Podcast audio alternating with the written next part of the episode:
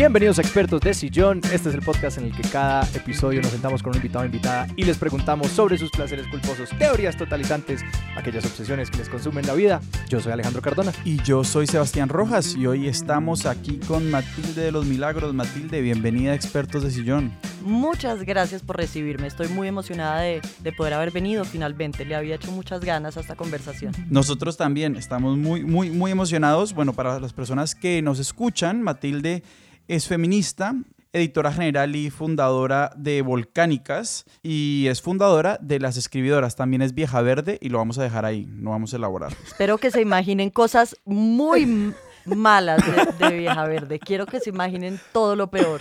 Matilde, ¿de qué vamos a hablar hoy? Hoy vamos a hablar de un placer que desde gracias al feminismo pude dejar de denominar culposo y es mi gusto por ver realities particularmente realities sobre la vida personal y la vida privada de las personas. Pues empecemos por cuándo empezó, no sé, los realities a entrar en tu vida y más allá de eso como ese género específico de reality porque entre más yo miro hacia atrás es como, bueno, el reality siempre ha estado ahí para nosotros. Ese es como el de la familia de, la, de los Osborne, ¿cierto? Ya voy para MTV. Me encanta que escogiste el que tiene menos legado, pero sí. Que voy a, que iba a decir, me, me equivoqué en una cosa, a ver, mi obsesión con los realities eh, es amplia, la televisión de realities como género es un género supremamente amplio que tiene cosas muy diversas. Yo, los que a mí me dan más placer, bueno, mentira, los que me dan cierto tipo de placer, los que me, ha- los que me hacen sentir más descanso y los que me hacen olvidarme más de mis problemas son los de la vida personal de, de las personas, pero también tengo una gran afición por los realities en donde las personas buscan amor, Uh, donde van a un reality a encontrar al amor de su vida.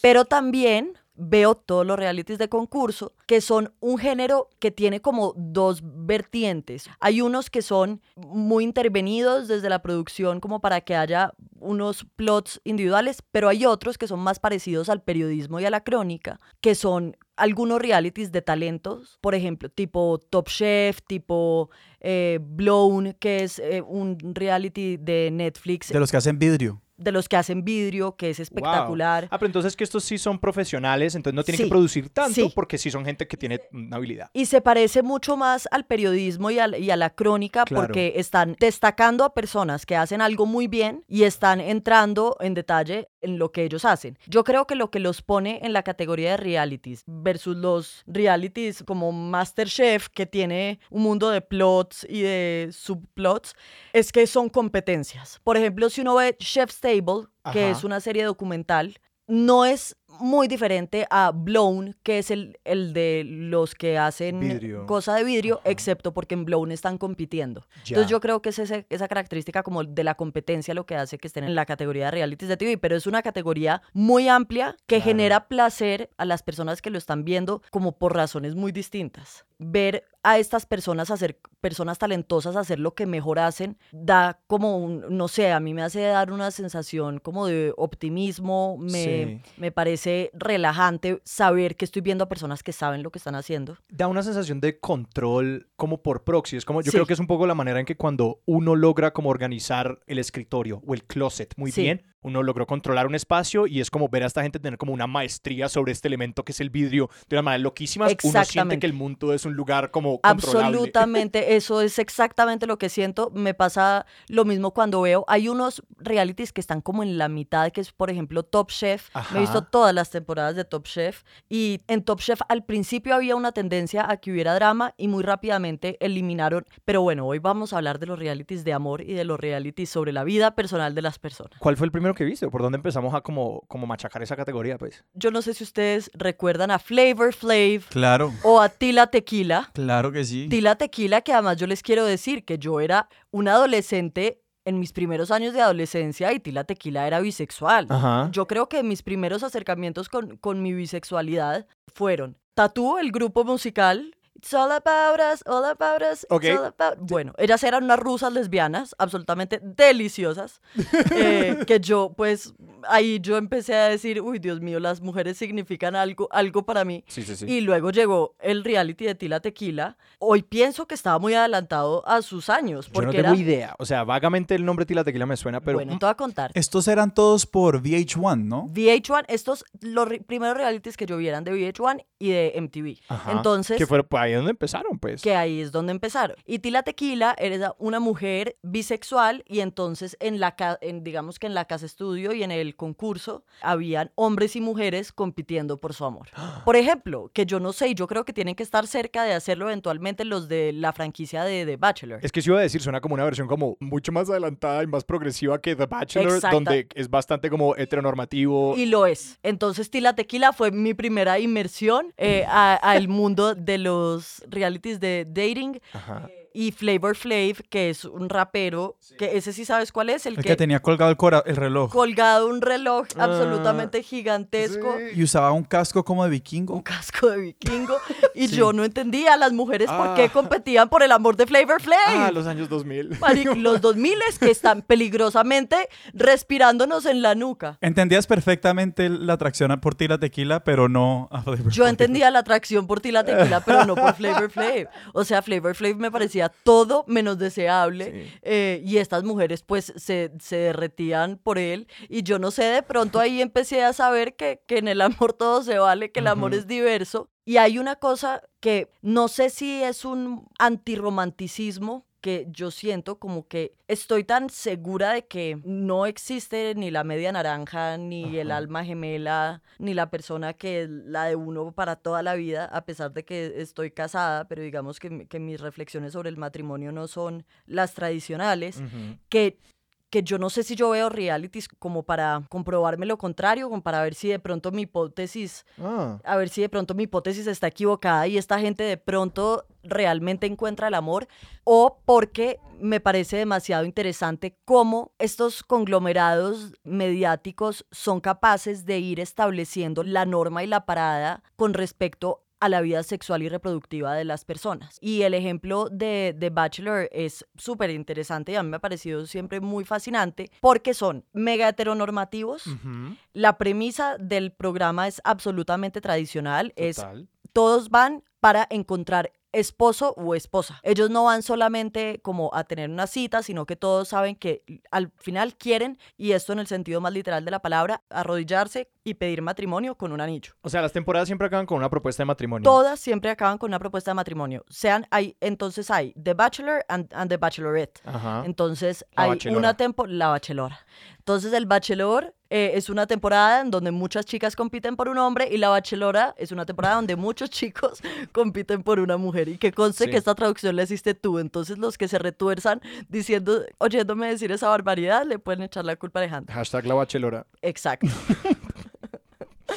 Pero tienen una cosa muy interesante y es que han normalizado de alguna manera, y yo creo que sin, sin que fuera su intención en un principio, han normalizado la poligamia. Ah, sí, sí, sí. Es como que el primer episodio es un concubinato y el final es la monogamia. Es, y es muy, a mí eso me parece muy curioso porque Sí. logran algo, todos esos concursantes que van a The Bachelor logran algo que las parejas monógamas no logran y es sentir algún tipo de tranquilidad con que tu pareja está saliendo con 30 Ah, personas claro, yo más. nunca había pensado en eso. Como que activamente todos están como saliendo con. Es poligamia. Ajá. Eh, es poliamor. Están todos saliendo con todos y es parte de lo que ellos tienen que aceptar cuando llegan y es- Claro. es, parte del proceso. Esta persona está escogiendo entre 30 y logran una cosa que a mí me parece muy interesante y es que, y, y esto varía de temporada en temporada, pero entre más temporadas pasan, más se va volviendo costumbre que los que van a competir, o sea, los que están compitiendo por el amor de esta persona, se vuelven muy amigos o amigas entre ellas y empiezan a generar como una comunidad a pesar de que todos comparten un interés en común O precisamente porque comparten o, un po- o interés en porque común. comparten un interés en común,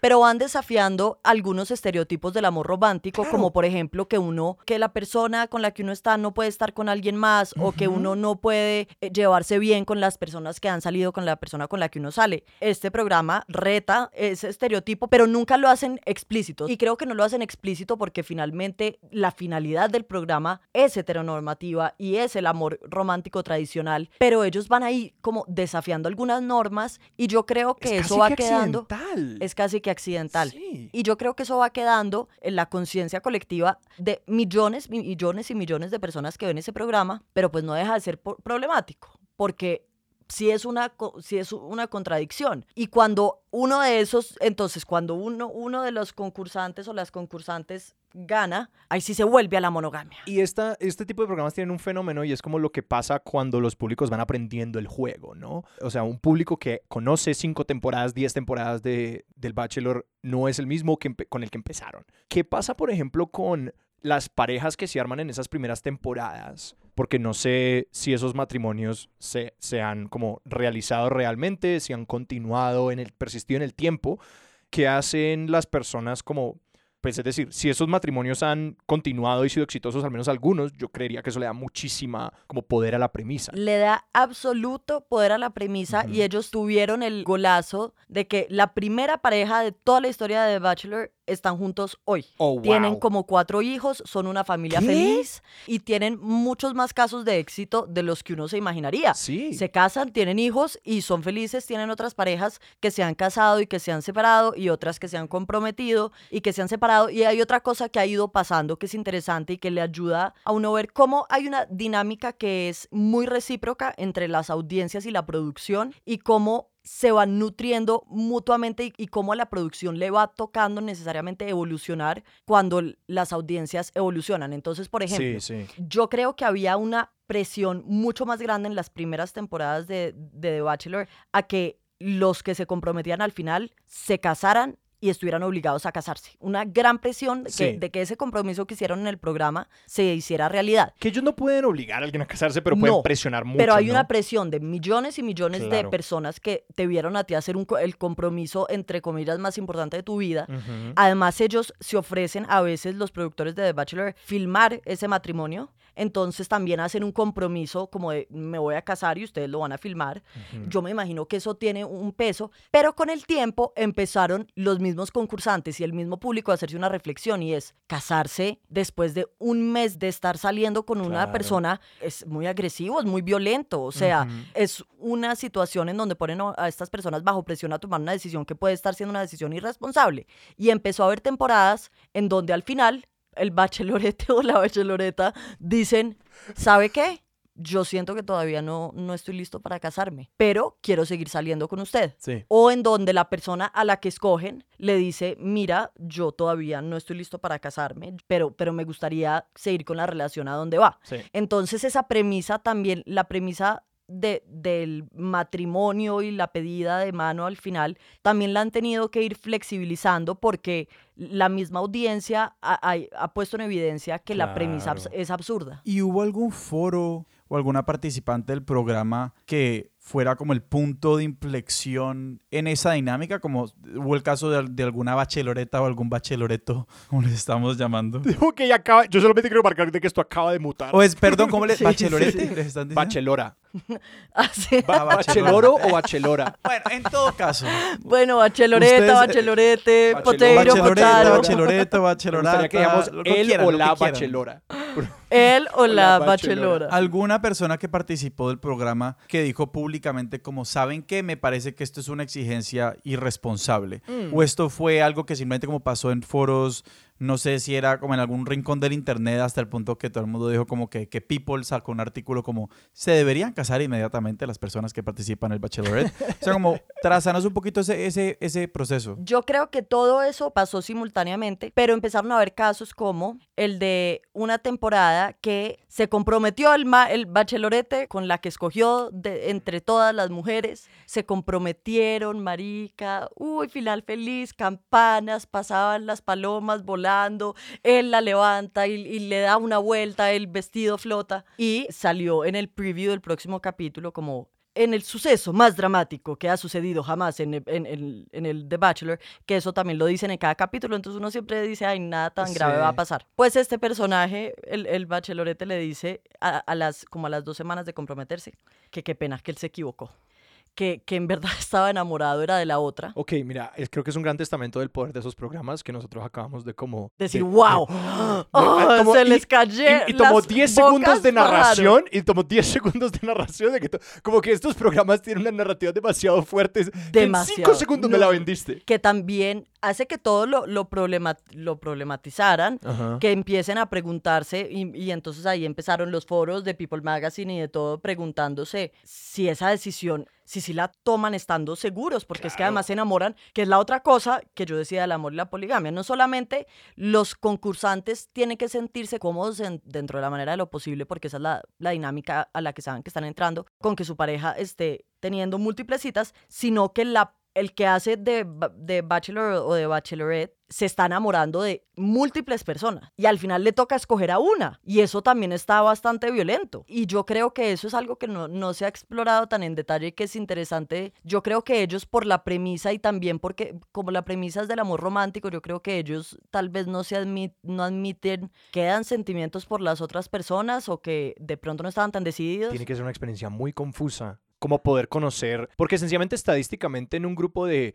X personas al que tú le haces un veto y un casting, tanto desde la agencia como me imagino que los y las bacheloras están involucrados en el proceso de casting, como para que no les vayan a poner a nadie que ellos digan como que no, esta persona de Sí, una me sí. choca. sí Estadísticamente yo estaba pensando, y es como que, bueno, uno con cuántas personas tiene unas relaciones en su vida. Hay muchas personas que no salen con más de, ¿qué? Yo qué sé, cinco personas antes de encontrar a su pareja eh, de su vida. Entonces, que solamente a partir de estadísticas, como, es muy probable que uno al menos desarrolle sentimientos fuertes que podrían acabar siendo amistades o podrían acabar siendo relaciones románticas viables. Entonces, que claro, tiene que ser muy confuso uno salir un montón de citas con muchas personas y que de allí uno diga como que, oye, tengo unos sentimientos incipientes por varias de estas personas. se enamoran de varios Claro. y de una semana a otra les toca decidirse por uno. Ajá. Y hay, hay momentos en donde uno puede ver que, que, que estos, como los que lideran la temporada, están realmente interiormente más que confundidos como marica, yo en qué putas me metía, me va a tocar escoger a alguien. Sí. Y, me, y estoy enamorado de varios. Y entonces después, con esa temporada en donde este man le pidió matrimonio a la que no era y le rompió el corazón después con las cámaras encima y le dijo, tú no, no eras la persona, la verdad es que a mí, pues la que me gusta es esta otra. Y ella, pues obviamente, desolada, con- tiró su ani- Comprometidos. co- claro, con su anillo, todo. Oh, qué gran toma ella tirando el anillo. Ya me, me imagino a los productores diciendo como, ¿no quieres tirar el anillo? el ¿Qué hizo?" baño. Él decía, pero hablemos. No, además, él, él es un paquete que, oh, puta, me quiero acordar. Pero eso es cierto, a mí me parece que la gran mayoría, y yo no me he visto muchos, yo creo que yo no me he visto una sola temporada jamás. O sea, me he visto capítulos sueltos Yo solo he visto promos. de The Bachelor y, y The Bachelorette. Yo porque tengo la impresión de que la persona a ganar siempre es un cañengo. Por favor, define cañengo. No, es que claramente es, un, es, un, es, una, es una impresión que tengo muy desde lejos. O sea, es como, pues ya te prestaste para eso, casi que por definición sos cañengo. Esto me lleva a mi otro punto interesante sobre The Bachelor y The Bachelorette. Y es que tiene una audiencia tan absolutamente gigantesca que la audiencia se ha empezado a hacer exigencias de representación y representatividad de diferentes grupos étnicos, yo no sé, orientaciones sexuales, incluso discapacidades, diciendo, hey, queremos representación. Entonces, entonces a los productores de esta vaina llegó un momento en que dijeron, fue puta, nos va a tocar que esto no sean solamente parejas blancas y personas blancas, eh, hombre y mujer, esto nos va a tocar diversificarlo un poquito. Y empieza toda una nueva era en, en The Bachelor y The Bachelorette, en donde tratan de ser conscientes con el tema de la raza. Escogen a la primera Bachelorette negra que se llama Rachel y que es una vieja estudiadísima, que es otra cosa que a uno le sorprendería. Sí. Es sorprendente el nivel de personas estudiadas y lo diversas en profesiones y en actividades que son las personas que, que participan en The Bachelor. ¿Desde el comienzo o más en esta nueva onda? Yo creo que sobre todo en esta nueva onda, o sea, Ajá. uno ve desde el doctor que es, desde un, el anestesiólogo hasta el abogado multimillonario, Sí. hasta la abogada o community manager, o sea, son súper, hasta modelos, pero son muy diversas Sí. y hay personas que son personas inteligentes ahí, o sea, no solamente, a ver, eh, no, no quiero sonar estereotípica como que solamente los que tienen profesiones, entre comillas, unas profesiones más serias que otras, yo no, no, no creo mucho. Eso, esos calificativos para las carreras me parecen arbitrarios y tontos. Pero lo que digo es que sí hay como person- personas ahí metidas que tienen como profundidad y, y mucho sentido crítico. Sí, Y aún así van allá a buscar el amor. Entonces uno a veces se sorprende. Por ejemplo, Rachel, que fue la primera bachelorette negra, es una mujer súper interesante e inteligente. No, pues claro, es que si tú como que pones allí una persona que es un partidazo, más allá de ser como una persona como tradicionalmente atractiva o X, como que si, si el casting lo mandas para allá, entonces las personas que pueden estar interesadas en salir, entonces también como que subes el nivel de, Claro. De, de las personas. Pero eso no era un interés de ellos al principio. Eso les tocó empezarlo a hacer porque las audiencias se los empezaron a pedir. Por ejemplo, el bachelor más, ¿cómo, cómo fue que lo calificaste tú? Cañengo. El más cañengo de todos, era el único bachelor latino. Qué vergüenza, qué vergüenza. Juan Pablo llama él. Eh, desastre, no terminó comprometido con, nada, eh, con nadie, eso fue eh, lo más terrible, hizo el ridículo, Latinoamérica quedó por el piso, pero Rachel Lindsay, que es la primera bachelorette negra, es un partidazo. Y de hecho, con quien quedó comprometida es mitad colombiano. Y siguen comprometidos en este momento. Pero lo que voy es que ella es una, mujer inteligente, interesante, que es una mujer que además sentía mucha presión eh, por ser la primera bachelorette negra. Claro, ya sabe que está de una manera muy injusta representando a un nivel que nadie debería ser llamado a representar. Total. Y luego pasó, ya les cuento, cuando pusieron al primer Bachelor negro, que esto fue todo un escándalo, por, ya les voy a contar los motivos, pero a ellos les pasa una cosa que les suele pasar a las personas que, que ha- han hecho parte de, de grupos que sus derechos han sido vulnerados o que han sido discriminados históricamente, y es que no pueden sencillamente ser ellos mismos, sino que tienen una carga Totalmente. política inherente a quienes son y una carga política que las audiencias le están dando. La audiencia quería ver a un bachelorette o una bachelorette negra porque querían la representación porque políticamente eso importa. Entonces ella quedó ahí como con un papel también de activista, como de activista, Totalmente, totalmente. en un programa que en sus entrañas y en su filosofía no están hechos ni pensados para hacer ningún tipo de activismo. Y que por lo contrario quiere como ser de, de ver fácil, pues, o sea, quiere ser Comple- televisión de relajamiento, de ta, ta, ta. Completamente, completamente. Y entonces a ellos, la audiencia les empezó a hacer esas exigencias y ellos no estaban preparados. Tanto que eh, vino el, el gran escándalo de The Bachelor del año pasado, que fue que pusieron al primer Bachelor negro. Oh, wow, todos preparados, con, con muchas ganas de ver esta temporada. Él muy nervioso por las mismas razones de, de la primera Bachelor negra. Es, es- es un, pues se sentía muy responsable de pues, representar bien, de, de hacerle justicia a su comunidad.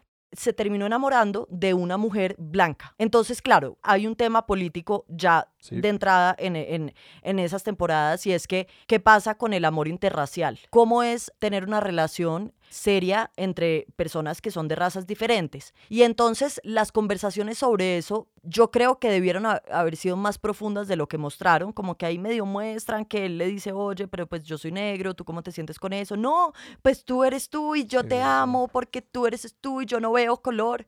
Y el caso es que él se enamoró de una chica blanca. Los del FBI y del Internet, es decir, los fans, Sí. se dieron cuenta que la mujer a la que él escogió tenía unas fotos en su Instagram en una fiesta. Ella era del sur de Estados Unidos y tenía unas fiestas, unas fotos en unas fiestas en donde el tema era, se llamaba una antebellum party. Dios. Es decir, una fiesta con el tema de los que esclavizaron en las producciones de algodón a las comunidades negras. Se disfrazaban de los esclavistas de esa época y ese era el tema de la fiesta y salieron estas fotos y este man negro acaba de proponerle matrimonio a esta señora y esta señora entonces el internet se desco, o sea, se desconchinfló. Sí. Estados Unidos se desconchinfló. Este le pidió matrimonio a una chica, si no podemos decir racista, Ajá. absolutamente ignorante y de un nivel de privilegio tal que ni siquiera se dio cuenta lo problemático que era ir a este tipo de fiestas. Entonces a él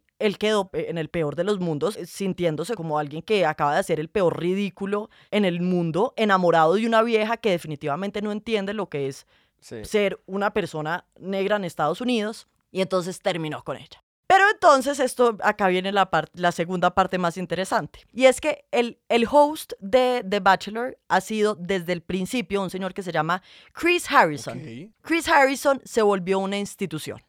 Y él era la cara de The Bachelor y The Bachelorette. El Jorge Barón. El Jorge, el Jorge Barón de- del mundo de los bacheloretes. Porque eres el que persiste en las temporadas. el común pues. denominador de Claro, todas las claro. temporadas, la gran voz, el que les da los consejos románticos, el que se vuelve amigo de ellos, Sí. el hombro en el que todos lloran, es él. El nivel de Wow. cláusulas de confidencialidad que debe haber firmado ese señor no está escrito. Tomarse un trago con ese señor y sacarse los secretos más íntimos tiene que ser un no, viaje. no, no, no, no, imagínense. Y este señor, en medio todo este escándalo por las fotos de la, fo- de, de la fiesta del Antebellum, Rachel Lindsay, que fue la primera bachelorette negra, le hace una entrevista a Chris Harrison como cara de, de la franquicia, él representando a la franquicia, y le pregunta, bueno, ¿qué opinas de esto que acaba de pasar con esta pareja? Entonces, ella es una mujer negra preguntándole por un tema de raza. Y esto ocurrió como en el mismo canal que lo produce, porque siento que si esto Sí. es algo que lo organiza el canal, tiene un registro diferente, así es como algo que Rachel Lindsay hace como en un Instagram Live por cuenta propia. Creo que The Bachelor es de ABC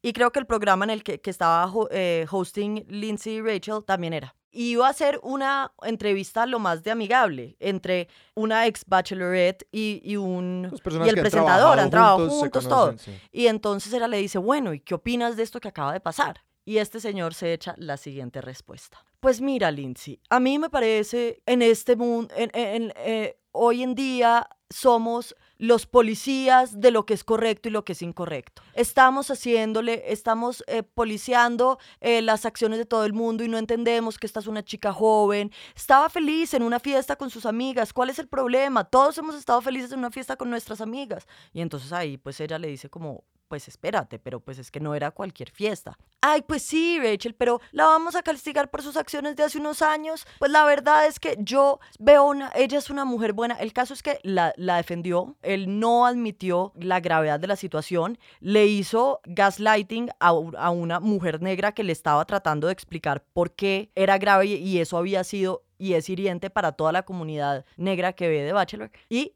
echaron a Chris Harrison de, O sea, fue tan, fue tan grave su declaración y es tan- para mí fue muy, muy interesante ver todo este drama porque dije, fue puta, sí está habiendo un cambio y que, y, y que las audiencias están con un poder muy fuerte y definitivamente hay Totalmente. cosas que ya no son aceptables. No, pues que solamente pues cuando hablabas como de, de cómo ocurre esa conversación interna, las marcas están enteramente preocupadas porque es lo que quieren ver los públicos y eso no hay sino grupos de foco y grupos de foco y grupos de foco donde le hacen mil preguntas a las personas y en el desarrollo de estos programas enteramente atado a como, bueno, desde, el- desde el casting, desde todo esto, como cuál es la correspondencia con nuestros públicos, cuál es la correspondencia con nuestros intereses de los públicos, como que eso siempre ha estado allí y ahorita que la conversación es tan pues inmediata, los programas están haciendo estos ajustes así muchas veces como a quemarropa de culturas internas de compañías que son muy tiesas pues, que están empezando a intentarse ajustar a lo que los públicos están demandando. Y no tuvieron más remedio que,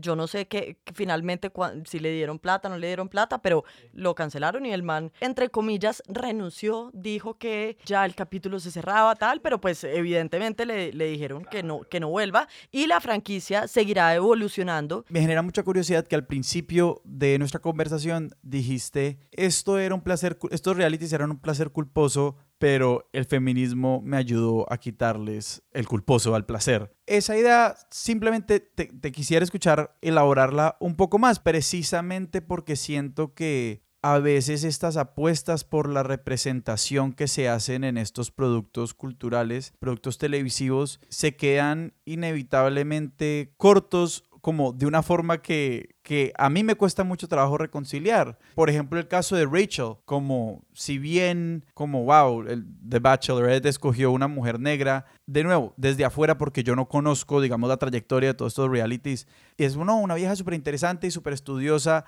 y me parece que, por ejemplo, ahí uno puede decir, claro, la primera Bachelorette negra o afroamericana no podía ser frívola que es lo que muchas veces dicen eh, en reivindicaciones de derechos y representación afroamericana, es tenemos que ser el doble de buenos Claro, claro, que claro. los blancos para que nos tomen en serio. A mí me genera mucho estrés precisamente porque me parece que estos apuestas de representación que se hace desde los realities es como pues, una representación que no es reconocimiento. A mí lo que me parece interesante de esto y, y en donde entra el feminismo es que yo creo que ninguna forma de activismo es perfecta y definitivamente no calificaría las intenciones de estas, de, de, estas productoras poniendo a sus protagonistas, no lo calificaría jamás nunca en la vida de activismo. Ellos son, están instrumentalizando a personas, están cogiendo a personas de comunidades eh, que han sido discriminadas y las están usando para rating porque saben que eso es lo que en este momento se quiere ver.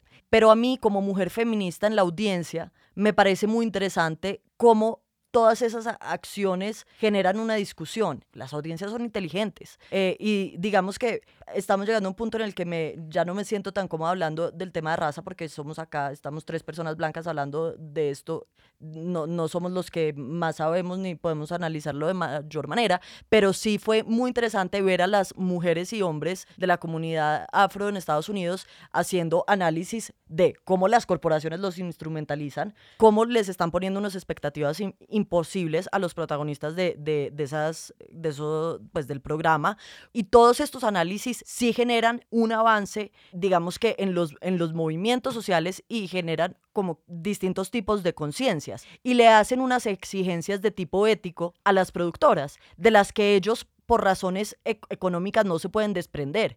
Y a mí finalmente, yo a veces me pregunto si, si, me, si me importa incluso, o sea, me importa que ellos en verdad lo que estén haciendo, haciendo lo estén haciendo por plata o me importa que lo, que lo hagan y que lo empiecen a hacer bien así sea porque están obligados. Y la otra cosa es que el feminismo a mí me da unos marcos como teóricos de pensamiento, eh, me da unos conceptos para yo poder analizar la realidad. Las mujeres, tanto de nuestras vidas, tradicionalmente ha tenido que ver con lo sexoafectivo, que para mí ver un programas como estos es como que me den un espacio infinito de análisis. Entonces yo soy una persona que no veo los realities de manera como descerebrada. Los veo todo el tiempo con, con, un ojo muy crítico. Definitivamente yo además hago, eh, tengo como un formato desde donde hago feminismo que es el feminismo pop. El feminismo pop es el feminismo que analiza la cultura popular, entiende la cultura popular como algo supremo, como un insumo supremamente importante para poder comunicar las cosas y que no lo subestima, que sabe que lo que cualquier cosa que atraiga a millares de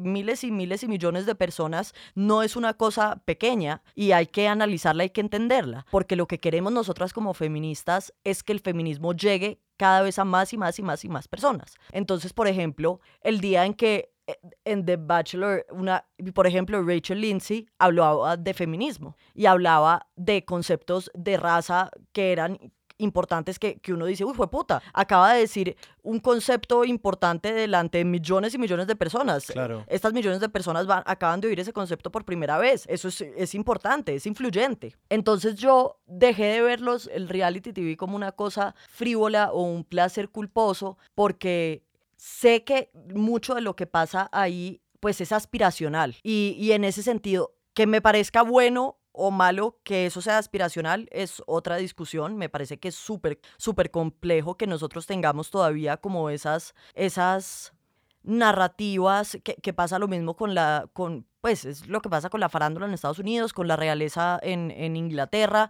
eh, que son esas fábulas y, esas narrativas aspiracionales que empiezan a, a, marcar pues los deseos reales de la vida real de las personas. Entonces a mí eso no me parece poco y me parece que como audiencia tenemos que exigir mucho y que tenemos la capacidad de que se hagan contenidos más, más, más responsables. El caso de Kim Kardashian a mí me parece muy, muy, muy fantástico. Los realities sobre las vidas de, de las personas, pues todas estas personas son supremamente complejas, porque son por la razón tan sencilla de que son seres humanos. sí. Entonces, los reality suelen caricaturizar y digamos que creo que en su narrativa parte de su narrativa es caricaturizar a, las, a los personajes y Kim Kardashian ha tenido una transformación que se debe a la audiencia. Ella empezó como una chica, hizo un sex tape con su novio, se lo liquearon de una forma absolutamente violenta, eh, o sea, ella fue víctima de, de, que se vendiera ese video sexual y eso la lanzó a la fama, eh, una fama que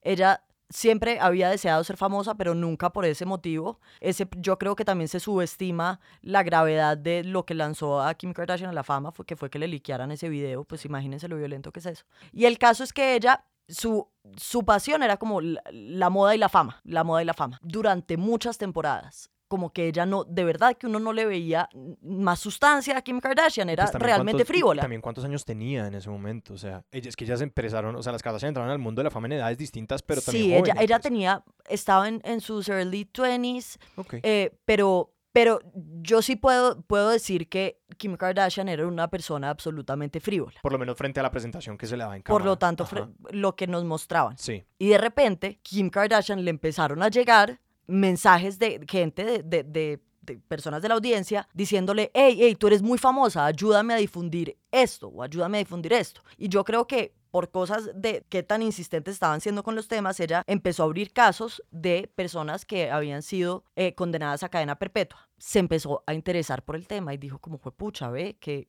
este caso está como muy injusto, esta persona condenada a cadena perpetua, una, una mujer condenada a cadena perpetua porque encontraron drogas en su casa, las drogas eran de su pareja, como suele pasar, eh, era una mujer racializada, como suele pasar, que terminan siendo víctimas de captura las mujeres que fueron manipuladas por sus parejas, que estaban metidas en cosas. El caso es que esta mujer le dieron cadena perpetua y Kim Kardashian empezó hacer activismo por esta mujer, se empezó a conectar con unas abogadas importantes, porque esto es otra cosa, es que ellas tienen un nivel de fama tal que tienen cualquier tipo de poder a una llamada de distancia. No, pues es que ellas son el referente de la fama. O sea, como que si tú quieres como mencionar como gente famosa como X, es como la, Las probabili- Kardashian. la probabilidad de que mencionar a las Kardashian es esa. Y entonces ella se contactó con, con, con unas abo- abogadas que, que trabajaban con eso, llamó al presidente Donald Trump, le pidió una cita, se la Ajá, dieron, Ajá. fue a la Casa Blanca, habló con Donald Trump y le concedieron, le perdonaron la vida a esta mujer que, que estaba condenada Sí.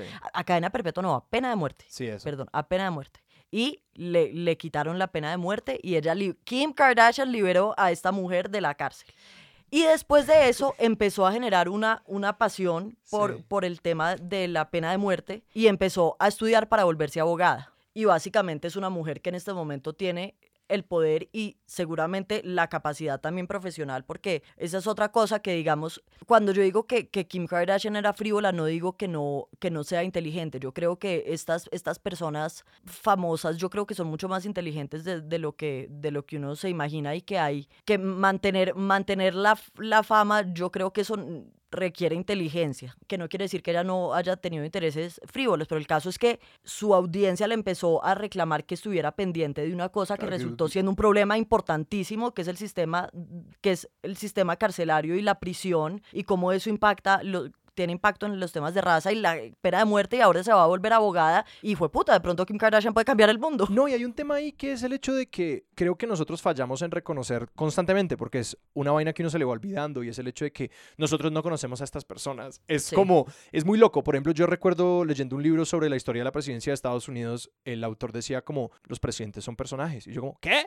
Porque son sencillamente como personas que penetran tanto en nuestras vidas por la manera en la que alguna vez escuché un comediante decir como todo lo que yo sé sobre las Kardashians lo aprendí en- eh, a contra de mi voluntad. Sí. Porque yo tampoco jamás he visto el programa, pero habla del nivel de penetración de estas cosas Total, en nuestra, en nuestra cultura y en nuestras vidas, de que yo siento que tengo alguna idea, opiniones y emociones sobre esta familia, Sí. a la que yo realmente, yo nunca, yo no sé cómo suena la voz de una Kardashian y alguna vez he visto yo que sea un GIF de estas personas. Uno se va olvidando de que son personajes. Sí. De la misma manera que un terapeuta me dijo una vez como de que todas las personas en mi vida eran personajes para él. Entonces de Sí. que él no podía realmente como hablar sobre esas personas más de como personajes. Sí. Obviamente la construcción es muy intencional porque los medios, cada uno tiene las cosas que les interesa narrar sobre estas personas, sean tabloides o sean ya como CNN reportando sobre los perdones que, que otorgó Trump frente a la intervención de, de Kim Kardashian, que al final toma como un constante ejercicio de uno decir como yo no conozco a estas personas y estas personas son sencillamente un personaje que construyeron para mí y que me están presentando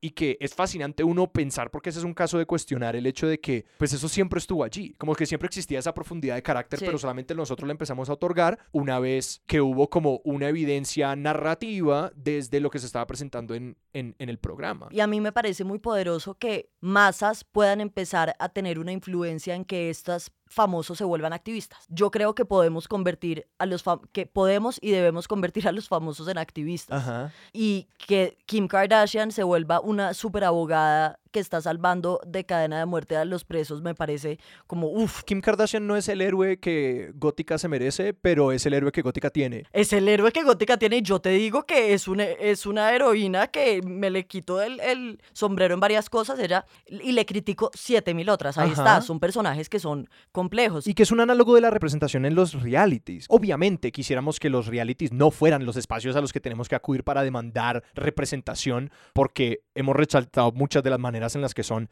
representaciones muy pobres y que traen otros nuevos problemas consigo, pero en tanto son medios masivos consumidos por millones de personas, hay unas oportunidades de hacer como algo con ellos.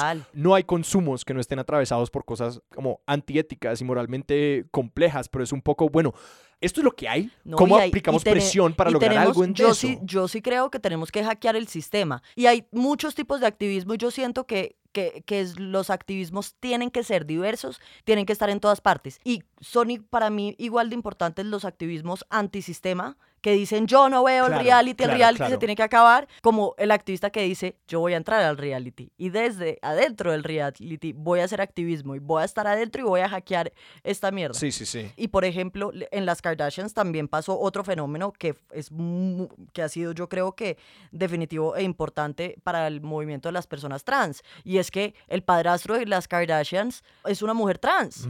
Después de años y años de ser el papá de ellas, un día les dijo, yo soy mujer.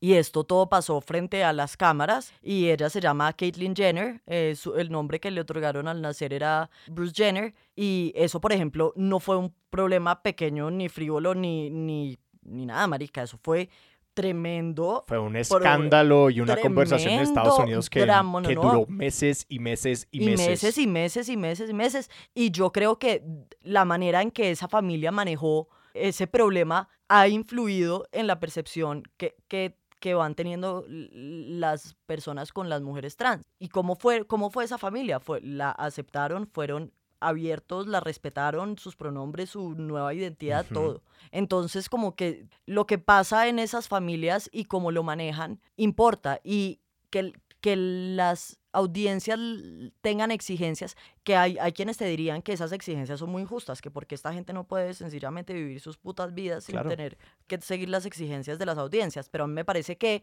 los personajes públicos sí tienen una responsabilidad. Eh, a mí pues esa, ese cuento de, de J Balvin de yo soy solo un cantante, huevón, o sea, porque me exigen cosas, maricas, y yo solo quiero hacer música, no, cállate, no. O sea, tienes una responsabilidad, eres un personaje público. No subestimes el poder que tienes. Úsalo, por favor, transforma cosas. Y que para hacer eco y agregar un puntito que quería hacer de como a mí también estas, estos, sí, hablar de, de raza y de género y de todas estas cosas como un hombre blanco cisgénero, siempre yo soy como jajaja porque me siento nunca uno es la persona enteramente correcta para tener este tipo de conversaciones y siempre habrán puntos en blanco. Entonces solamente quiero como decir esas cosas que a veces se dejan tácitas duro, pero hubo un artículo que lo pondré en las referencias del episodio que habla de, una, de un elemento de esto que me parece muy importante. El artículo es escrito por una eh, mujer afroamericana que escribe para televisión y habla de la manera en la que aunque ha habido unos avances en la representación en los niveles de más abajo de la televisión, que de hecho los actores son el nivel de más abajo y los escritores son el nivel de más abajo de la televisión. Tú aún si haces un análisis como de quiénes son las personas que aprueban este tipo de programas o que los productores ejecutivos, los, los dueños de estas grandes cadenas y todas estas cosas siguen siendo en su mayoría hombres blancos. Entonces que necesariamente las visiones que acaban pasando por los televisores como que necesariamente tienen estos sellos de aprobación de personas que no comparten en las experiencias, identidades o incluso las posiciones políticas de quienes las están reclamando y que es un aspecto muy importante como empezar a ver y reconocer de que sí, incluso cuando, por ejemplo, hayan más escritoras negras, por, por poner un ejemplo de, de, una minoría empezando a entrar en esos lugares, es como avasalladoramente minoritario la presencia de esas personas en como posiciones de verdadero como poder monetario y ejecutivo. Pues. Ese fue toda la crítica que hicieron con el episodio de Chris Harrison y, y el Bachelor negro, y era, perdón, ustedes pusieron a estos a este Bachelor y Bachelorette negros pero todos los que están detrás son unos señores blancos heterosis que son racistas. Eh, eh, no somos estúpidos, nos, podemos ver que nos están instrumentalizando. No nos subestimen como para que, creer que nosotros no estamos viendo que eso es lo que están haciendo y entonces empiezan a hacer presión y creo que por ahí eso es lo que hay que hacer de que esa representación esté en todos los lugares. Una de las cosas que me parece muy interesante de pensar como la trayectoria de alguien como Kim Kardashian en, digamos, en el mundo de los realities. Y también en el caso de, de The Bachelor, como veníamos hablando, es la capacidad que o el potencial que tienen para, para abrir una serie de conversaciones dentro de la audiencia y cómo las audiencias, claro, cómo las productoras pueden hacer cosas cada día con menos y menos impunidad. De acuerdo. Eh, a raíz de la información que tienen las audiencias y de cómo han cambiado las ideas que tienen las audiencias. ¿Cómo piensas tú en tu audiencia al momento, por ejemplo, de aterrizar estas discusiones que están pasando sobre productos culturales que están en inglés y que, y que se ven en Estados Unidos y que tienen unas conversaciones con unas historias tanto intelectuales pues como simplemente de, de, referencias, digamos, pues muy largas en los Estados Unidos. ¿Cómo aterrizas esa discusión al español y a América Latina y a Colombia? Y en el tránsito de los realities, ¿cómo se ha surgado en los realities colombianos o, o, en español en América Latina para tener ese tipo de conversaciones? Yo lo que trataría, y digamos como editora general de Volcánicas, es tratar de, coger esos elementos de, de, reflexión que vienen de ahí y tratar de traducirlos como a la vida cotidiana de las mujeres latinoamericanas como en nuestra, en nuestra cultura. Porque el mundo de los realities, pues a ver, yo estuve inmersa un poquito en el mundo de los realities colombianos en mi adolescencia y, uy, pucha, qué culebrones, marica. No, no, no, no, no, no. Creo que hay un análisis muy interesante de cómo acá en los realities latinoamericanos nos hemos ceñido, no nos hemos querido desprender de la telenovela y el formato de la telenovela lo hemos traducido al reality y no hemos hecho algo que ya hacen en Estados Unidos de pronto porque hay, puede haber dos hipótesis, porque sean más diversas las audiencias de Estados Unidos o porque se confía más en las audiencias de los Estados Unidos. Y el panorama cultural de Estados Unidos en cuanto a producción mediática es gigantesco. Pero yo siento que aquí podríamos hacer realities que no sean culebrones. O sea, yo me niego a pensar que lo único que la audiencia ve es la agarrada de pelo. Y yo creo que las productoras de acá son tercas en, en ese sentido y que tenemos una, definitivamente, estamos acostumbrados a la telenovela y a la narrativa de la telenovela y, que salí, y que es una cosa tan arraigada como a nuestra cultura que, ¿para qué salirnos de ahí? Es muy interesante lo que dices porque yo he estado pensando mucho en la manera en la que la telenovela es enormemente limitada en la manera que representa emociones humanas, como de que el rango emocional de las telenovelas pues siempre son como emociones extremas, muy sencillas y que no permiten una complejidad emocional.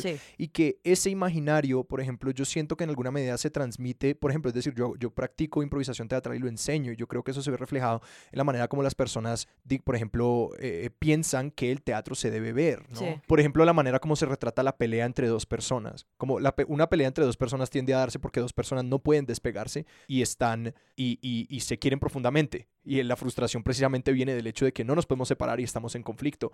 Y que el nivel de como toxicidad y de agresión que hay en muchas representaciones de como el conflicto es tan elevado para volverse inverosímil. Y ese es como el tipo de cosas que veo, como cuando dices que la telenovela se llevó al reality acá eh, me resuena mucho precisamente como por ese registro emocional, de que lo, que lo que yo quisiera ver es como, pues la complejidad, por ejemplo, de, yo qué sé, ¿no? es que no sé si estas cosas han ocurrido porque veo muy poco reality, poco tipo bachelor, pero como de eh, dos bacheloros sentándose uno al lado del otro y diciendo como, hey, perdón si tú no la logras, como quisiera que los dos pudiéramos salir de aquí bien, como de la complejidad emocional que vive dentro de todos nosotros y nosotras.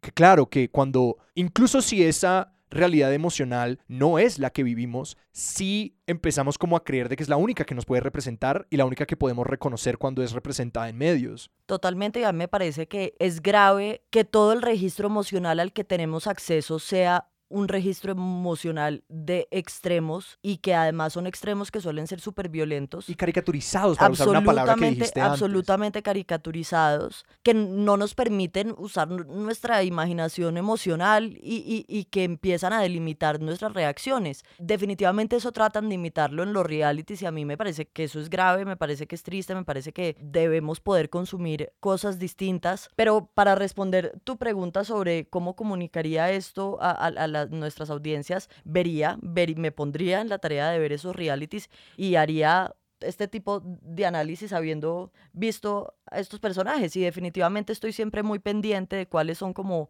los iconos populares de, la región y trato de estar al tanto como de los chismes. O sea, el chisme es un insumo importante para mi trabajo.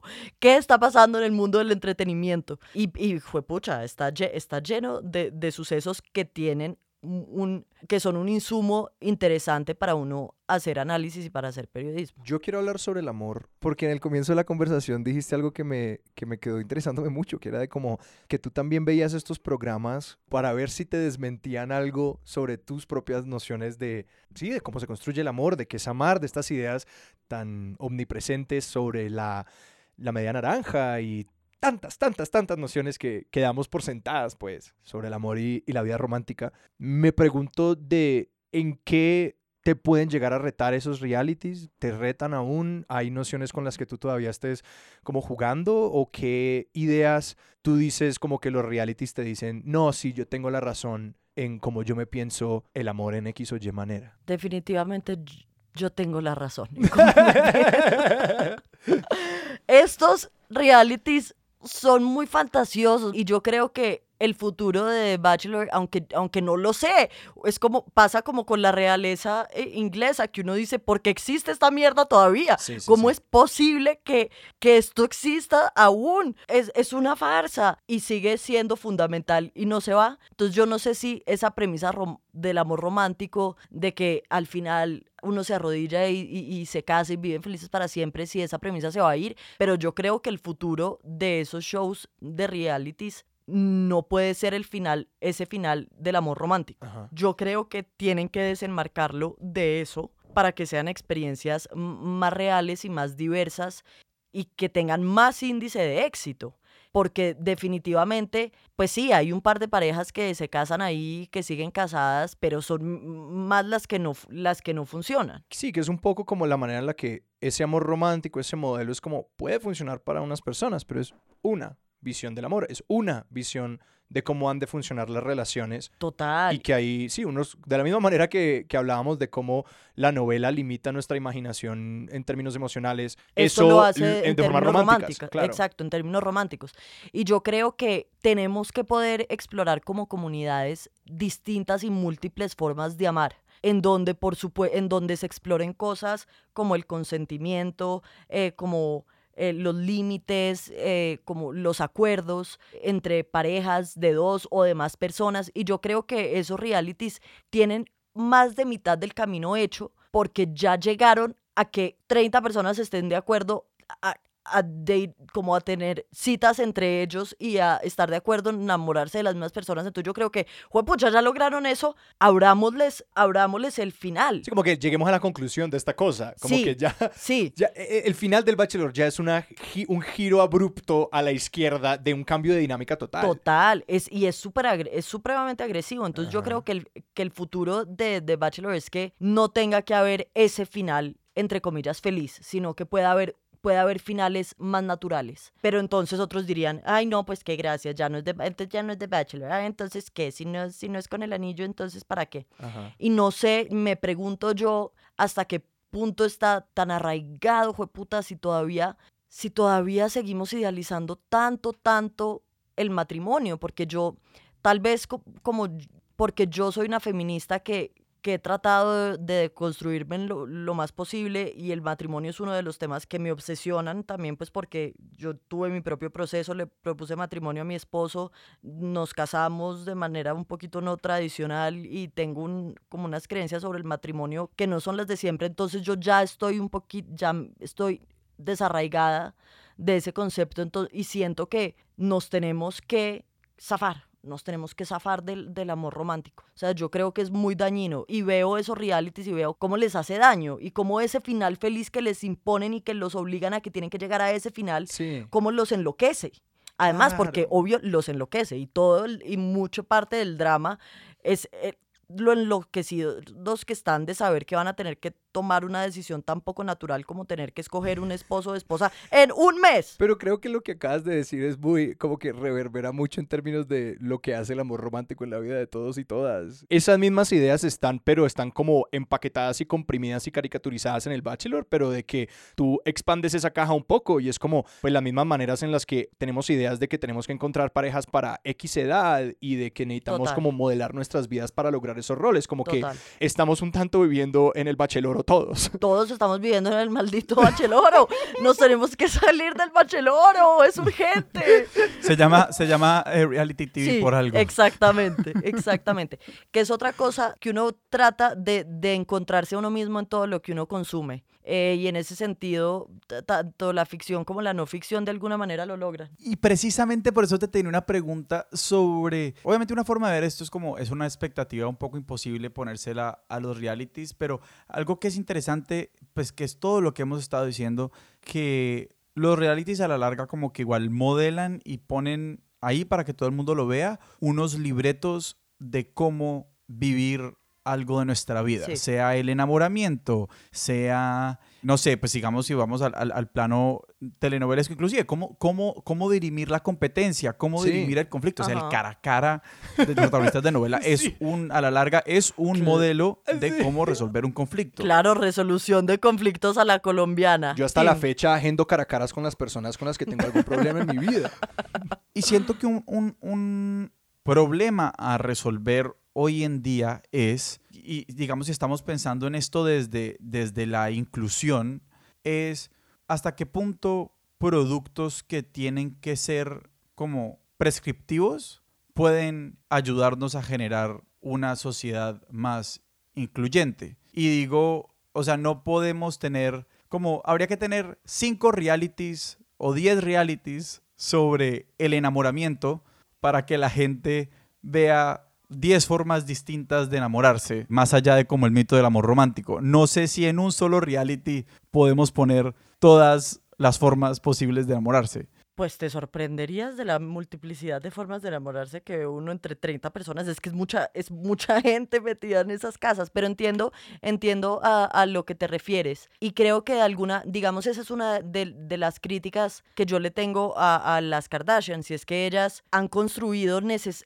necesariamente, y a veces yo me pregunto qué tan injusto, qué tan injusta es esta crítica, y es que ellas han ido generando unos estereotipos de belleza, por ejemplo, porque ellas se ven de cierta forma, tienen unos hábitos alimenticios que son tales, tienen unos hábitos de ejercicio que son tales, y pues son las mujeres más famosas del mundo, las consideradas más hermosas, y entonces han generado, nos han dado, nos han hecho esa prescripción de belleza que, a ver, ¿qué les, entonces, ¿qué les dice uno? No pueden verse ustedes así como se quieren ver, porque Sí. entonces nos lo están prescribiendo. En ese sentido es que me pregunto si es injusto hacerles eh, eh, esa crítica, pero lo que sí es real es que lo que ellas hacen También se, replica. vuelve, se replica. Y yo por eso creo que los realities deben procurar en lo posible ser diversos. Los realities como todos los espacios de la vida. Ustedes tuvieron a María del Mar Ramón en un episodio de Expertos de Sillón, ella es absolutamente brillante y su último libro que se llama La Manada, parte importante es alrededor de la violencia entre jóvenes hombres y ella decía que una de las formas en las que ella cree que se pueden prevenir estos tipos de violencia es que los colegios sean mixtos, que los espacios sean mixtos, que sean diversos, puta, tratar de procurar que haya diversidad. Por ejemplo, pues que van a ser diversas las Kardashians. Sí, pues eh, eh, tienen as- su ascendencia no es norteamericana y tienen sus esposos son negros, pero perdón, pues no es un reality diverso. Pero yo creo que ahí eso es más la cuestión de, de que aquí tenemos encontradas muchas visiones de lo que es la diversidad, ¿no? Por un lado es como, Sí. hay una idea como, y lo voy a decir un poquito como neoliberal de la representación, que es como si tú pones gente de colores diferentes, como eso ya es representación. y verdaderamente, exacto. y es el tema que a mí, digamos, todavía me estoy aquí como pensando de algo como The Bachelor, ¿no? Y es como, a la larga, la interacción que te plantea las reglas del juego en esta, en esta pequeña sociedad de reality. Es el libreto como heteronormativo del enamoramiento. Y mientras ese sea como el modelo de interacción, pues cambiar cómo se ven las personas no necesariamente es la transformación más radical. No, def- definitivamente no la más radical, definitivamente no la más radical. Pero yo creo que de todas formas ahí hay espacio de que, de que se abran conversaciones. Y cada, en, en The Bachelors se ve cada vez más. eh, van entrando, por lo mismo que decíamos ahorita, tienen interés de, de entrar, de que ciertos nichos los vean, entonces empiezan a, a meter a personas que tienen, por ejemplo, que tienen tipos de, de activismo o problemas. Entonces, por ejemplo, en la última temporada hay una mujer que, que nació con pérdida absoluta de capacidad auditiva y entonces eh, ella habló sobre qué era vivir con esa discapacidad. Entonces ahí, ¡brum! La comunidad eh, de, de personas discapacidad auditiva empezaron a generar una discusión y pues sí, era estaba siguiendo el libreto, pero parte de su realidad era vivir con eso y entonces en la conversación que tuvo con el mancito lo mencionó. Y lo mismo otras mujeres con realidades distintas, que definitivamente a medida que van avanzando las temporadas, sí van llegando mujeres, personas más diversas y que se nota si uno compara las primeras temporadas con estas, que ya es algo que están empezando a buscar. Lo que pasa es que no lo hacen por, por unas motivaciones genuinas ni, ni altruistas, para nada pero pues generan una discusión. Entonces yo creo que es complejo y que definitivamente no, no será tal vez que, eh, que el gran cambio llegue de ahí, pero puede contribuir a que ciertas conversaciones importantes se den y que ciertas conversaciones se exijan y que ciertas conversaciones se critiquen. Sí, creo como que los, los motivos de las compañías pro capital nunca serán otra cosa que el capital, pero que dentro de eso si logramos meterle el caballo troyano de abrir Total, que conversaciones eso es- válido. Hacke- hackear esas vainas, ya me parece... Que es la, es la otra cosa, los realities no van a dejar de existir, ahí van a estar. Podemos ex- e- e- exigirles cierto nivel de ética, podemos exigirles como audiencia que haya representación de cierto tipo, la van a cagar porque entonces lo van a hacer mal y entonces los vamos a criticar y vamos a exigir más y eso va generando pues debates, debates que dinamizan otras cosas y que dinamizan sobre todo las vidas personales de la audiencia, o sea, esas cosas tienen, tienen más influencia de lo, de lo que uno se imagina. Matilde, para alguien que haya quedado picado con esta idea de, supongo que ver los realities con este ojo crítico y con este tipo de lecturas, ¿a dónde los podemos apuntar? al televisor. Entonces, a ver, les quiero dar tres recomendaciones de realities que, que, que sean como de distintos géneros que me parezcan interesantes. Hay uno muy, muy hermoso en Netflix que se llama eh, Love on the, on the Spectrum, que es, son las historias de personas neurodiversas que están buscando amor y cómo empiezan a salir con chicos y chicas. eh, además, tienen orientaciones sexuales súper diversas y definitivamente le vuela a uno el cerebro y, y le conmueve a uno ver cómo esas personas buscan el amor y ver la dignidad de esas personas. Les recomiendo My Unorthodox Life, también en Netflix, de esta mujer que se, que se escapó de los judíos ortodoxos y que se volvió una CEO y tiene una vida familiar muy interesante. Se escapó, ¿no? Porque esto no es como abandonar la fe, esto es escaparse. Se escapó al principio sin sus hijos porque no se los podía llevar con ella Claro. de entrada y se escapó. Eh, y el tercero es Blown Away, que yo creo que de, de los realities de talentos, a mí me parece de, de los más hermosos que, que he visto en el último tiempo, porque, jueputa, creo que de las artesanías más difíciles de hacer son el, el de los vidrieros. Ujú. Ush, huepucha. O sea, si uno quiere ver algo hermoso y ver a personas talentosas haciendo piezas que deberían valer millones de dólares, Sí, uno sí, sí. nunca vuelve a comprar algo de, vi- de vidrio sintiéndose igual y uno dice, esto como es barato, Dios mío. Esto es un milagro. Tu percepción cambia para siempre, nunca verás el vidrio de la misma manera hasta ver este reality. Todos están en Netflix, entonces los pueden encontrar con, eh, con facilidad. Y Netflix no nos patrocina, pero Netflix nos quiere patrocinar para que le podamos dar un código de promoción a la gente para que entre a tu aplicación. Exactamente. Expertos de sillón arroba Exactamente, gmail.com. y si no, no vamos a volver a nombrarte. Y la oferta solamente es con esa amenaza. Sí, sí, así de sencillo. Vamos, necesito, por ejemplo, Matilde, muchísimas gracias. Muchas gracias, Matilde. Muchas, muchas gracias a ustedes por haberme invitado. Espero que, que se pongan a ver realities. Me gustará mucho saber sus opiniones después de, de esto. Que vuelvan a googlear a Tila Tequila y a Flavor Flav. Matilde, si alguien te quiere seguir a ti, a tus proyectos, ¿a dónde los podemos apuntar? Bueno, me pueden encontrar en Instagram como Matilde Milagros, también eh, en Twitter como Matilde y Milagro. Ahí pueden ver todas las variaciones de mi nombre, Matilde de los Milagros. y en volcánicas.com es Volcánicas es nuestra revista de periodismo feminista. También las invito a que busquen a las escribidoras en Instagram y a las Viejas Verdes, que es nuestra colectiva feminista eh, que busca la despenalización social del aborto. Sebas, a nosotros nos pueden encontrar en redes. Nuestras variaciones digitales son en Twitter, expertos sillón, arroba expertos sillón. En Instagram somos arroba expertos de sillón. Y nos pueden escribir a nuestro correo electrónico expertosdesillón arroba gmail.com. Nuestra música es de Juan Esteban Arango. Nuestro logo es de Sebastián Márquez. Expertos de Sillón es un proyecto de Sillón Estudios y es producido por Sara Trejos. Yo soy Sebastián Rojas. Yo soy Alejandro Cardona y esto fue Expertos de Sillón. Hasta la próxima.